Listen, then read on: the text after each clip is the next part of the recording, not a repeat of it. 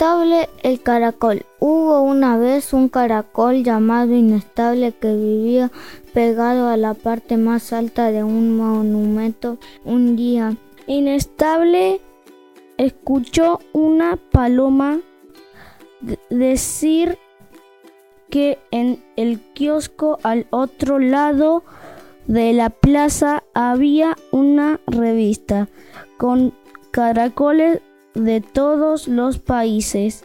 Él no sabía que era una revista, pero el asunto le interesó. Al día siguiente, entusiasmado, inestable, salió camino al kiosco en 10 días. Llegó al pie del monumento. Una tarde, un mes después, miró hacia, hacia atrás y vio que el monumento estaba como a 30 metros. Ojo con la velocidad inestable, se dijo. No seas loco. Una noche, tres meses después, llegó al kiosco.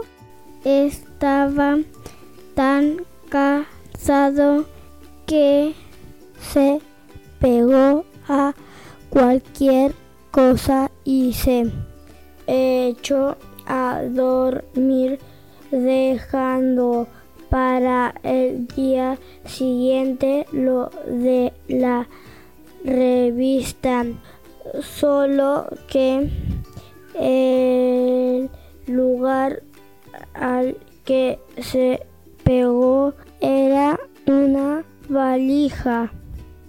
El dueño de la valija tomó un taxi fue al aeropuerto, subió a un avión, tomó otro taxi y a la madrugada se alojó en un hotel en Sudáfrica. Fue entonces que el hombre notó que en su valija había un caracol pegado, lo despegó con desagrado y lo arrojó por la ventana. El, el, golpe contra el suelo lo despertó. Al asomarse fuera de su casa, se vio rodeado de caracoles. Los caracoles de, de aquel lugar eran diferentes a inestables y a la vez parecidos. Enseguida se hicieron amigos y allí se quedó a vivir.